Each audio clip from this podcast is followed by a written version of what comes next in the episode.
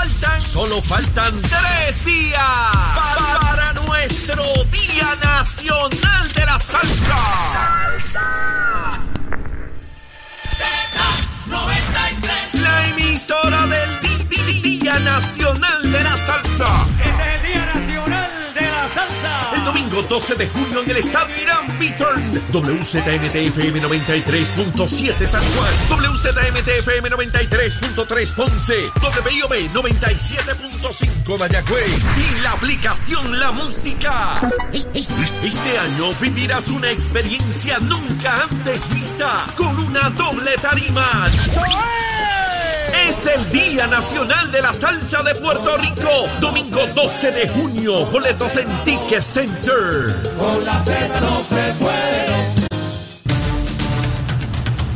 Buenos días Puerto Rico, buenos días América. Comienza Nación Z Nacional. Y mire, hoy es jueves 9 de junio del año 2022. Contento de estar aquí con todos ustedes.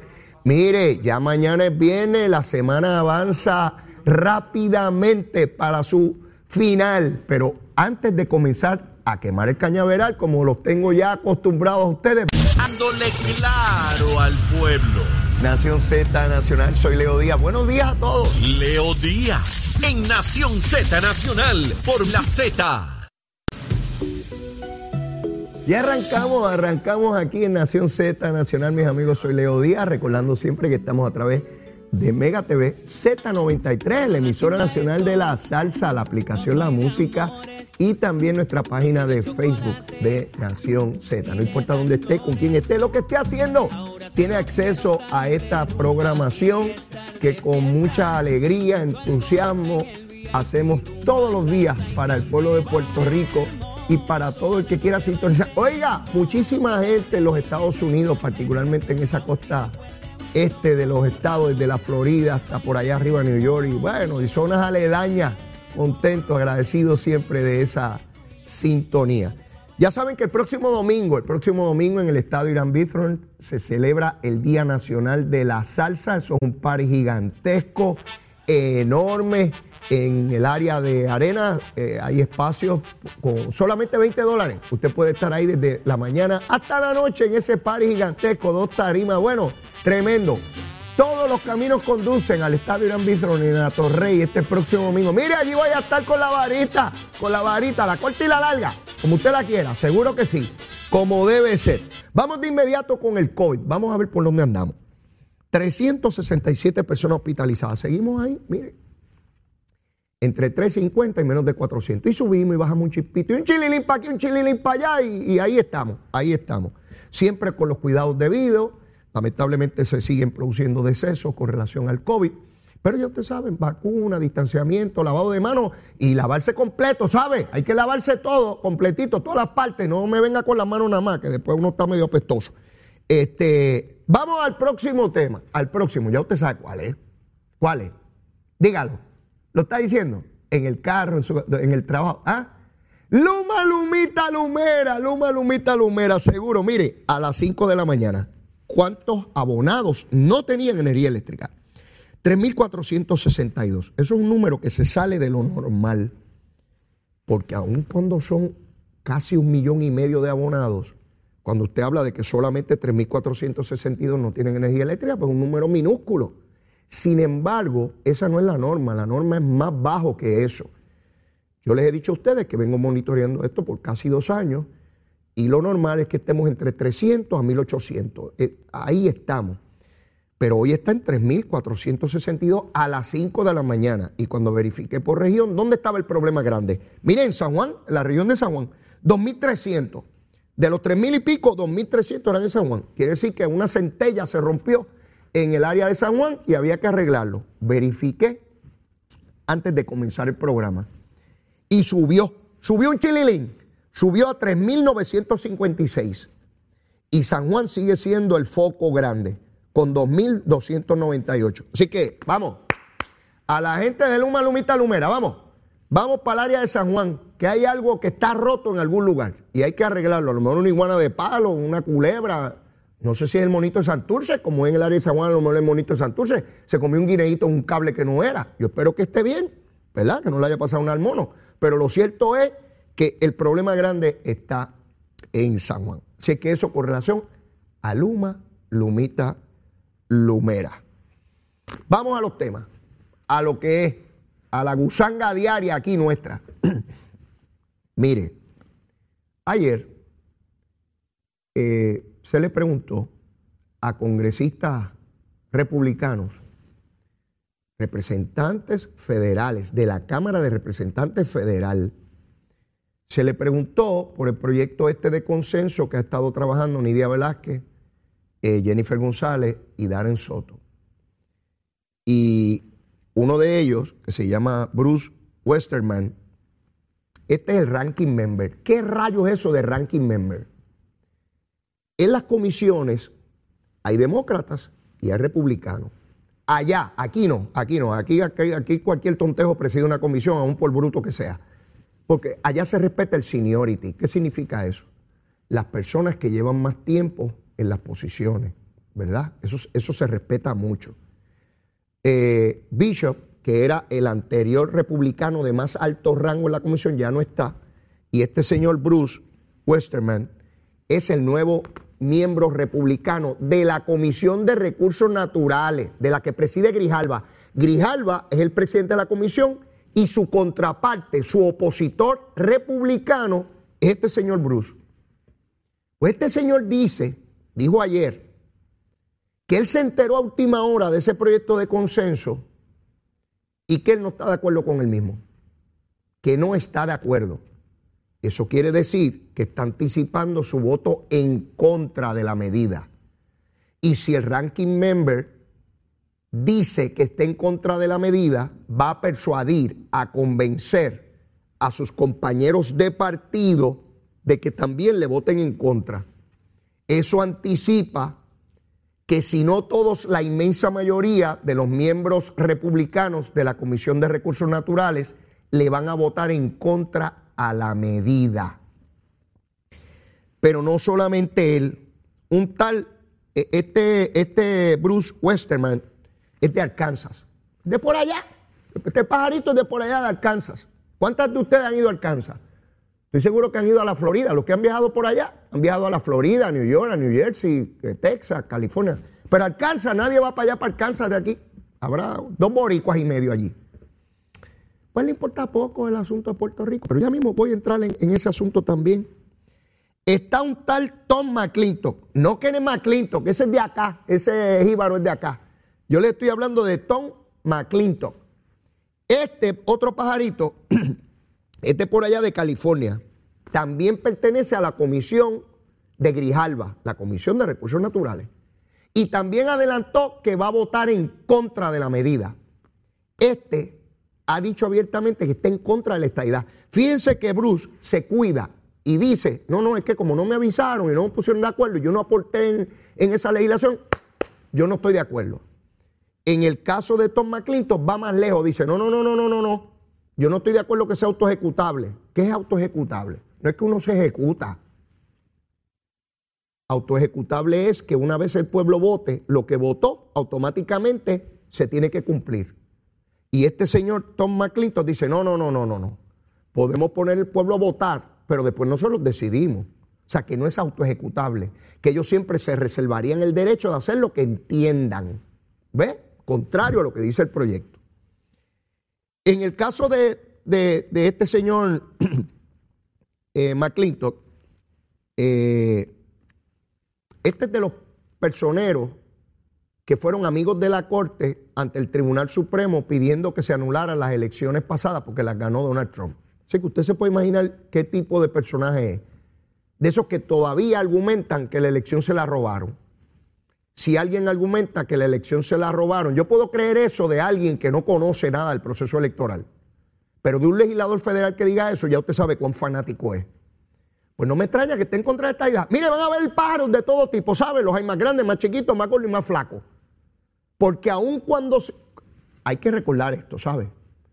Para estar bien claro, como decía Nicolás Guillem, el poeta cubano, con los pies en la tierra y los ojos en las estrellas. Siempre tenemos que saber a dónde estamos y no mentirnos los unos a los otros. Por eso es que me estoy tomando tiempo en este tema. Cuando se fue a abolir la esclavitud, había gente que no quería que se aboliera. Usted me va a decir a mí que para abolir la esclavitud había gente que no quería que se aboliera, que, que mantuvieran a los esclavos. Pues claro que va a haber gente en contra de esta idea. Aquí y allá, seguro. Ninguna decisión de un pueblo se toma por unanimidad. Ninguna. Si usted sabe de alguna, en el imperio romano, eh, eh, bajo el imperio español, inglés, bajo los egipcios, eh, o los otomanos, el, que, el imperio que usted quiera, y usted me dice si alguna vez se tomó alguna decisión por unanimidad. Eso es imposible, ¿sabe? Siempre van a haber unos pájaros de este lado y otros pájaros del otro, para que estemos claros. ¿Qué ocurre con esto? Esto anticipa la votación en el comité y anticipa la votación en el hemiciclo cameral y nos adelanta lo que ya más o menos sabemos del Senado Federal. Esto es importante saberlo. La política es sencilla más allá de la emoción y el corazón y el entusiasmo que usted le ponga, al final es números. ¿Quién tiene más tropas? ¿Sí? En una ocasión le dijeron a Napoleón Bonaparte que no podía seguir invadiendo Europa y él preguntó por qué. Ah, porque el Papa dice que usted no puede seguir invadiendo Europa. Y Napoleón preguntó, ¿y cuántas tropas tiene el Papa? Le dijeron, no, el Papa no tiene tropas, no tiene ejército. Ah, pues olvídense de lo que diga el Papa. Ustedes me hablan cuando haya alguien de frente que tenga ejército igual que yo, porque ese es el único que me puede tener, pero que esa es la opinión del Papa, pues esa es la opinión del Papa. No tiene ejército, no tiene tropa. En política, usted puede decir la cosa más grande del mundo. Si usted no tiene tropa, usted está nu, usted no tiene nada. Por tanto, el movimiento estadista tiene que buscar tropa, sumar tropa, ejército, para poder ganar. Porque al final de cuentas la decisión se toma en ese cuerpo legislativo donde hay 435 y la mayoría tiene que estar a favor. Y en el Senado hay 100 y la mayoría tiene que estar a favor. ¿Ven qué sencillito es? Si esto es facilito, esto no es complejo. Sí, es bien complejo. Por eso es que llevamos más de un siglo de colonia bajo los Estados Unidos, porque es complejo. Lo que parece sencillo es bien complejo, porque hay que unir esas voluntades en una mayoría y eso nunca es fácil, porque cada cual va a pedir lo suyo. ¿A dónde voy? Los demócratas van a estar a favor porque los demócratas entienden que Puerto Rico sería un estado demócrata. Claro que quieren un gobernador demócrata, claro que quieren representantes y senadores federales demócratas. Yo también lo, querría para mí. Y claro que los republicanos van a estar en contra, aunque se hagan los zorromocos, porque dicen, ¿cómo? ¿Un estado demócrata? ¿Estarás tú loco? ¿Estarás tú loco? No, yo no quiero Estado demócrata. Entonces van a poner distintas excusas. Ah, es que no me avisaron del proyecto. Ah, es que es autoejecutable. Mil excusas. Algunos van a ser más claros y más dramáticos. Y van a decir, no, yo no quiero Estado, olvídate de eso. ¿Será alguien de aquí? Si esos pájaros dicen que, nosotros somos malos y que tenemos la lengua rubia y que somos invasores, pues que será alguien para allá, para el infierno viejo. Sí, va a haber de todo allí. Mire, las asambleas legislativas son como el arca de Noé. De cada especie hay dos pájaros. ¿Sí? Así son, la de aquí y la de allá y la de cualquier parte del mundo. Hay posiciones de todo tipo. Hay gente inteligente, hay gente menos inteligente y hay gente que, no voy a decir lo que son. De todo, porque se elige de todo allí, ¿verdad? No crean que porque son senadores y representantes federales son eh, lumbreras. No funciona así. Allí hay de todo, igual que aquí, ¿sabes? Igualito. Igualito. ¿Cuál es la situación en términos de eh, este señor Bruce Westerman? Él plantea que Jennifer González no le dijo nada. Ahí hay un problemita, porque la comisionada residente tenía la obligación de mantener informados a los miembros de su partido, porque los demócratas no son del partido de Jennifer González y ella tiene que hacer el mayor ejercicio posible para que los miembros de su partido republicano, ya presidió el Partido Republicano aquí en Puerto Rico hasta el otro día, lleva ya cinco años y medio en esa legislatura federal, tiene que buscar miembros del Partido Republicano que apoyen la legislación. Los demócratas están con Pierluisi y ya están todos a favor, o por lo menos la mayoría. Pues la comisionada tiene que hacer el trabajo, comisionada, comisionada. La comisionada decía el otro día que Puerto Rico es un país tercermundista. Comisionada para sacar a Puerto Rico del tercermundismo. Hay que buscar votos en el Partido Republicano. Sí, sí, sí, no es hablando. No, es buscando votitos, votitos, votitos. Hay que buscar los votitos. Sí, sí, sí, sí, sí. Usted le reclama a Pierluisi, pues hay que reclamarle a usted también. Sí, aquí todo el mundo igualito. Claro que Pierluisi tiene que reconstruir a Puerto Rico y tiene que echar para adelante la cosa. Y la comisionada tiene que buscar los votos allí.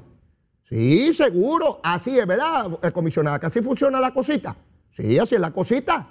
Tiene que buscarse los votos, los votos en el Congreso. Y ya se anticipa que todos o la inmensa mayoría de los republicanos le van a votar en contra. Pues tendrá que la comisionada meterse a demócrata, porque imagínese usted, tendrá que meterse a demócrata también. Mire, esta cosa de demócrata y republicano es un asunto bien fuerte allí. Es como los populares y los PNP aquí que se muerden por los rabos. Y si usted promueve un proyecto a través de un PNP, el popular dice, yo no estoy de acuerdo. Y si lo promueve a través de los populares, el PNP dice, yo no estoy de acuerdo. Son como perros y gatos, como perros y gatos. Y me muerden por aquí, yo muerdo por allá, están todo el tiempo mordiéndose. Y cambian los nombres, pero siguen mordiéndose esos paros. Pues así mismo allí, si el proyecto se plantea solamente con demócratas, los republicanos lo van a rechazar de plano. ¿Y qué anticipa esto? Anticipa que el Partido Demócrata, por lo menos en, esta, en este Congreso, porque hay elecciones de medio término en noviembre y podría cambiar la mayoría demócrata a republicana. Yo no sé si va a ocurrir. Hay gente que dice que sí. Pero por lo pronto, la mayoría que hay allí es demócrata debemos esperar y anticipar razonablemente de que se va a aprobar el proyecto en la comisión, porque la mayoría son demócratas, y se va a aprobar en el hemiciclo de la Cámara, porque la mayoría son demócratas, con el voto en contra de los republicanos. Pero en el Senado es muy difícil. No digo imposible, porque en política no hay nada imposible, pero sumamente difícil. Primero porque aquello está empate. Aquello está empate 50-50 los proyectos más importantes del presidente de los Estados Unidos sobre infraestructura están pendientes allí y no los aprueban. Porque para empezar, tiene dos traidores allí. Yo le digo traidores ya. Manchin, de West Virginia, que es demócrata pero vota con los republicanos, y Cinema, la senadora por Arizona, que también hace lo mismo. Así que el presidente Está allí el presidente de los Estados Unidos, no los estadistas de Puerto Rico, el presidente de los Estados Unidos, el que carga el maletincito de armas nucleares, tendrá armas nucleares, pero no tiene los votos en el Senado. Mire qué cosa, cómo funciona la democracia, ¿verdad? Mire qué interesante esto. Usted puede tener maletines nucleares para declararle la guerra al mundo y acabar con el mundo entero, pero no puede aprobar legislación en su propio Senado con la gente de su propio partido.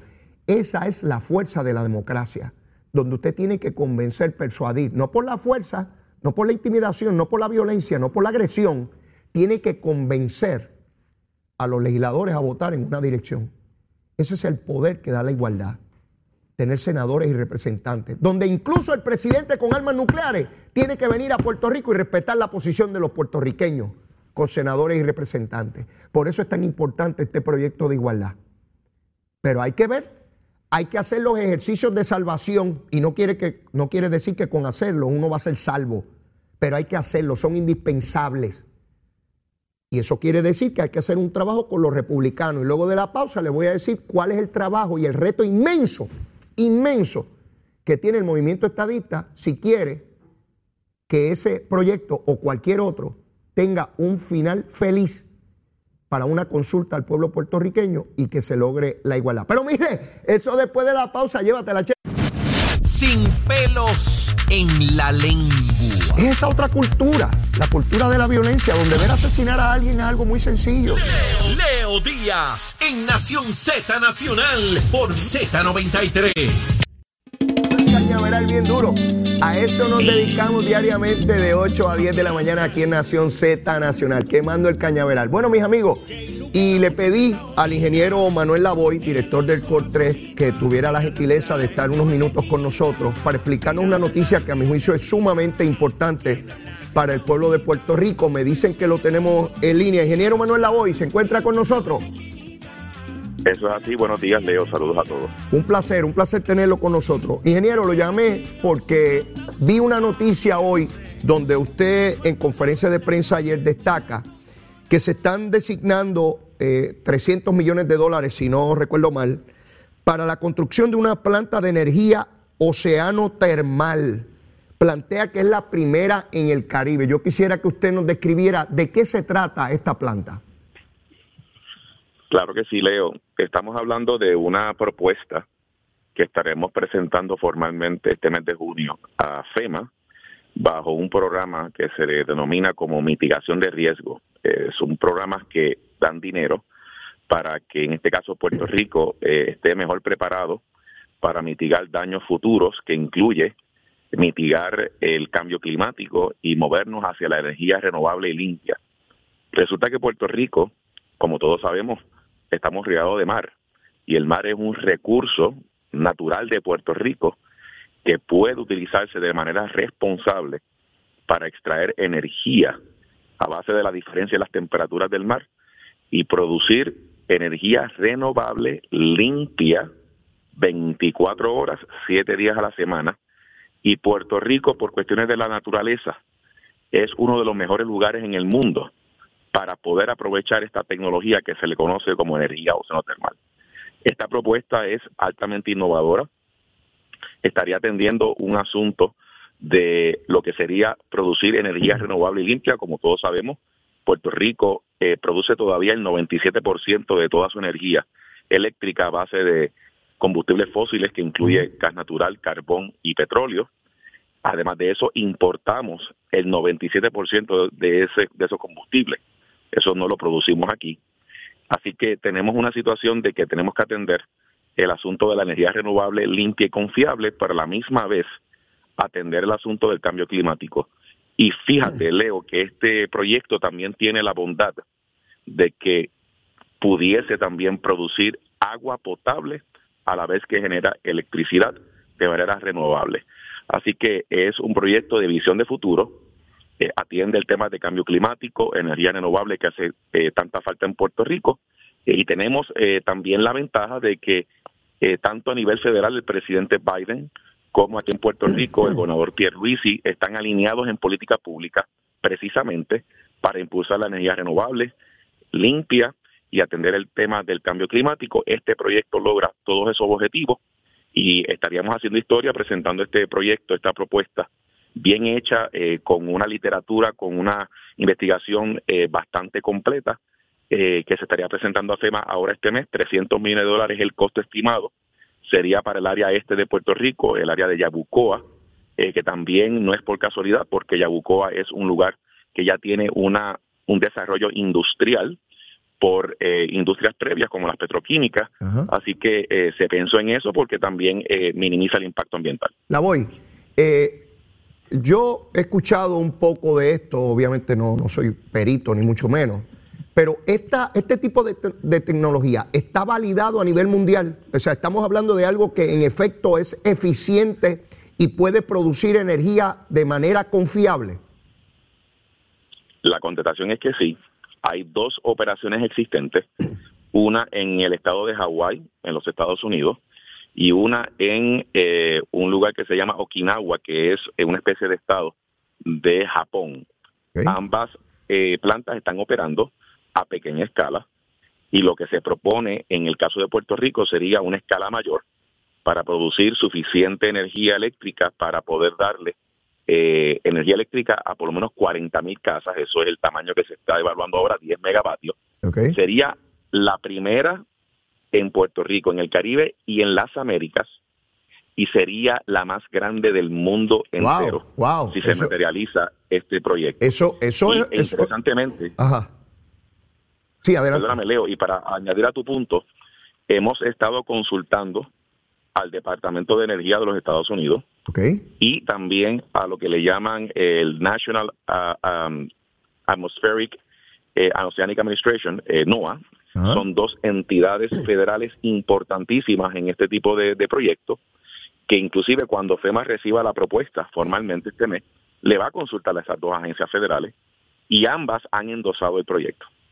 Ambas dicen, esto es un proyecto bueno para Puerto Rico, eh, atiende esos puntos de política pública, mitiga riesgos futuros eh, y lo más importante es que pondría en el mapa mundial a Puerto Rico y posicionándolo como líder mundial de esta tecnología que es emergente en todo, en todo el mundo. A mí me, me, impactó enormemente la noticia porque esto es un cambio de paradigmas en Puerto Rico y no conocía, porque no se da ese detalle, por lo menos en la nota de prensa que vi, de que estaríamos a la, a la vanguardia en el mundo entero, en términos no solamente de la tecnología, sino del tamaño de la que se intenta promover aquí. En términos de la aprobación de los recursos que se necesitan, que, que son muchos, son 300 millones de dólares, ¿cómo operaría? ¿También por reembolso o, o es un dinero que se da automáticamente para que se construya la planta? De ordinario es un proceso de reembolso. Eh, no obstante, eh, nosotros hemos estado teniendo muchas conversaciones con FEMA eh, para poder hacer algunos cambios que permitan que se hagan ciertos adelantos. El mejor ejemplo fue lo que anunciamos recientemente para los proyectos de reconstrucción de los municipios, donde tuvimos la, aprobación de FEMA de hacer ciertos adelantos, en este caso el 25% de los proyectos que no se han podido comenzar, precisamente por la necesidad de tener liquidez a nivel de los municipios, así que en otros programas estaríamos teniendo esa misma conversación, eh, pero de ordinario sí funciona como reembolso. En este caso, eh, de aprobarse, estamos proponiendo dos fases y sería a través de la administración de terrenos como el subrecipiente, porque ellos son los dueños de los terrenos que estarían eh, proponiéndose en el área de Yabucoa. Y la primera fase es bien importante porque es la que se estarían ya refinando los estudios de ingeniería, eh, los estudios ambientales que son bien importantes y refinando los, los estimados de costo para entonces volver a FEMA y que FEMA entonces evalúe y tome una determinación para movernos a la fase 2 que ya es la de construcción. Esto es un proceso ordinario de FEMA. Muchos de los proyectos que ya se han aprobado bajo este programa han seguido ese mismo curso, así que esto es bastante normal. Y segundo, y esta parte me parece clave, eh, para que FEMA apruebe, el costo-beneficio del proyecto tiene que ser positivo, entiéndase. Si FEMA va a poner el dinero, tiene que ser el beneficio mayor en términos económicos, mayor a la inversión que ellos van a hacer. Eso es lo que le llaman el análisis de beneficio-costo. Hemos hecho modelajes, hemos modelado cuatro escenarios distintos eh, para ver eh, cómo quedaría ese análisis de beneficio-costo, que si, si da menos de uno, pues FEMA no lo puede aprobar en los cuatro escenarios nos está dando más de uno. O sea que la inversión, eh, aunque es grande, el beneficio es mucho mayor que esa inversión, por ende pudiese poner a FEMA en la posición de evaluarlo positivamente, porque eso es uno de los factores importantes para esa evaluación. Excelente, excelente. La voy agradecido de la participación. Ya nos estaremos comunicando. Quiero darle seguimiento a esto paso a paso porque eh, estamos hablando de algo sumamente novedoso, poniendo a Puerto Rico al frente en energía limpia, renovable. Eh, ciertamente es de las mejores noticias que he escuchado en términos de la reconstrucción, porque una cosa es reconstruir lo que ya estaba y otra cosa es innovar, que, ser creativo, eh, ponernos a la vanguardia. Así que mucho éxito, ingeniero, mucho éxito y gracias por la participación. Gracias, Leo, por la oportunidad. Seguimos hablando de esto. Seguro que sí. Bueno, escucharon al ingeniero Manuel Lavoy. Eh, vamos a seguir hablando de eso. Eh, estos proyectos a mí me, fascinan, ver a Puerto Rico haciendo cosas importantes, innovadoras en el globo, de verdad que sí, es tremendo, y particularmente en el área de energía. Pero mire, eh, tengo aquí conmigo a Rolando Romero, el buen amigo Rolando Romero, que nos visita de tiempo en tiempo de la compañía B2B, que se dedica a proveerle financiamiento a nuestros comerciantes, a las personas que están en el desarrollo económico y que necesitan esos préstamos de manera inmediata para poner al día y, e innovar y crear en, sus empleos. Saludos, eh, Rolando, ¿cómo estás? Buen día, Leo, ¿bien y tú? Pues muy bien, muy bien. Mira, quiero que me explique qué tipo de préstamo y me deja algún ejemplo. Tú sabes que, cada vez te pido que me dé ejemplos para que nuestra gente tenga bien claro a qué ustedes se dedican. Bueno, eh, sencillo, eh, damos dinero rápido a los comerciantes en la isla eh, es dinero que pues eh, ayuda la, pues, la inversión para sus negocios. Eh, a medio, un ejemplo, la farmacia Lumen Méndez en Lares. Esta farmacia tiene 108 años en Lares. Este, o sea, que llevan 108 años y como pues sabe, pues los tiempos van cambiando y hay que ir este, evolucionando. Con el dinero de nosotros, ellos mejoraron la, iluminación de, de la farmacia, eh, pusieron un recetario más eh, novedoso, con más este, medicina, hicieron una sala de vacunación, O sea, que lo que hicieron fue básicamente hacer una remodelación completa, poniéndose en los tiempos modernos de, de, lo que es la farmacia, para poder pues seguir compitiendo y dando el servicio que, que, se merece pues el, pueblo de ¿Y ustedes le aprobaron eso rápidamente? Eso es súper rápido. Este, en menos de una semana ya ellos tenían el, dinero en la cuenta. Wow. Eh, esto es lo, lo, bonito del, negocio de nosotros, es que nosotros damos el dinero bien rápido. Eh, si tienes que hacer una mejora, tienes una emergencia, una inversión que te sale de, de momento, de repente te aparece una buena inversión y dice, ¿dónde saco el dinero? Ahí estamos nosotros. Eh, le podemos ayudar súper rápido, solamente tiene que enviarnos sus últimos cuatro estados bancarios de su cuenta comercial. Eh, el negocio debe estar operando por lo menos seis meses, inscrito, todo pues de, forma legal. Eh, y nosotros súper rápido le ponemos el dinero en la cuenta. 24 horas una aprobación, 24 horas. Yo abro un negocio y con que ya tenga seis meses de operación, ya estoy hábil para poderle solicitar un préstamo a ustedes. Correcto, ya con tener esos seis meses eh, eh, porque nosotros lo que hacemos es que vemos, nosotros le aprobamos al negocio, no necesariamente a la persona. Y con esto pues también aprovecho y te digo que hay personas que tienen sus créditos eh, que están lastimados, pues nosotros los ayudamos porque creemos en el negocio, creemos en, que el negocio pues va, va a seguir dando eh, frutos que le vamos a ayudar, vamos a hacer como quien dice un, partner silencioso, te damos dinero, utilizas el dinero en lo que, en lo que tú necesites utilizarlo. Eh, y la idea es esa, la idea es que pues el negocio pues prospere y que nosotros seamos de ayuda para... Y esos comerciantes que nos están escuchando o alguien que conoce un comerciante que necesita un dinero rápido, porque distinto a la banca comercial que puede estar uno un mes, dos meses, tres meses a rayo y siguen pidiendo papeles y no acaban de prestarle a uno el dinero, con ustedes de inmediato, ¿qué yo tengo que hacer? Mira, bien sencillo, nos pueden llamar en el 1866-839-6497. Ahí nuestros representantes le pueden llenar la, información al momento. El número está en pantalla para los que están en televisión. Exactamente. Entonces, también a los que son más técnicos, pueden entrar a nuestra página de internet, b2bfunding.net. Ahí también pueden llenar la solicitud, pueden poner estados bancarios y nosotros lo llamamos para darle la aprobación. Eh, también pueden ir a, B2B Funding Puerto Rico en Facebook. Ahí, como el caso de la farmacia Lumen Méndez en Lares, hay más eh, ejemplos de, clientes que han utilizado el dinero, para que lo han utilizado y sus historias de éxito.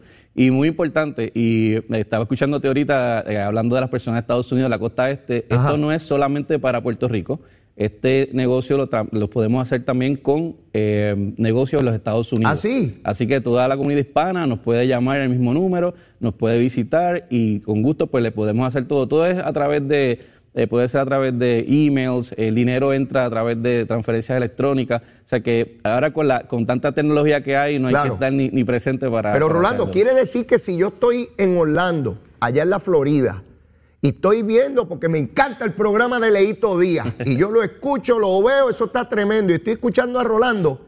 Esa persona también le puede pedir dinero prestado a ustedes sin ningún problema. Sin ningún problema. Es todo lo mismo.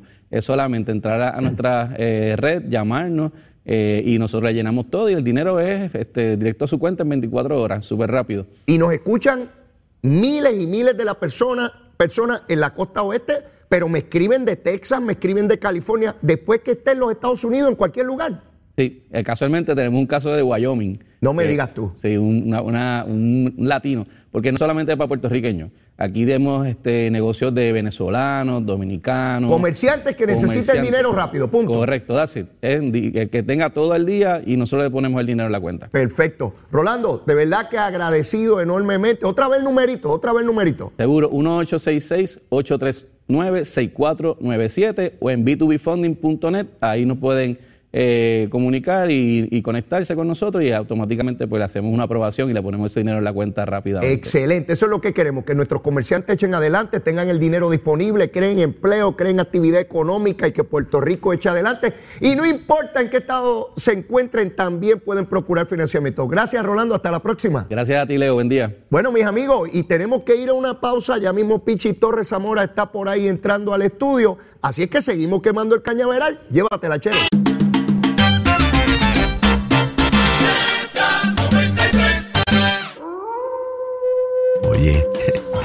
Escuchaste? La escuché y la vi. ¿La viste? Se ve dura, ¿verdad? ¿Qué dura? Durísima. Chacho, eso es para estar embobado todo el día. Hacho, casi, pero con la vida. ¿Qué? ¿De quién tú hablas? Bueno, chicos, de, de lo mismo que tú. Llegó la de country. Chach, esto, esto no pinta nada bien. Pronto, pronto, pronto.